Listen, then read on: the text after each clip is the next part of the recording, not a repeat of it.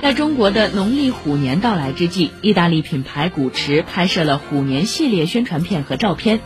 本来想靠生肖主题吸引一波客户，却因为广告片里出现的真老虎引发了争议。尽管视频中标明了古驰关注自然和野生动物的声明，并表示拍摄过程中第三方动物福利组织全程监督，确保没有动物受到伤害，但还是遭到网友质疑。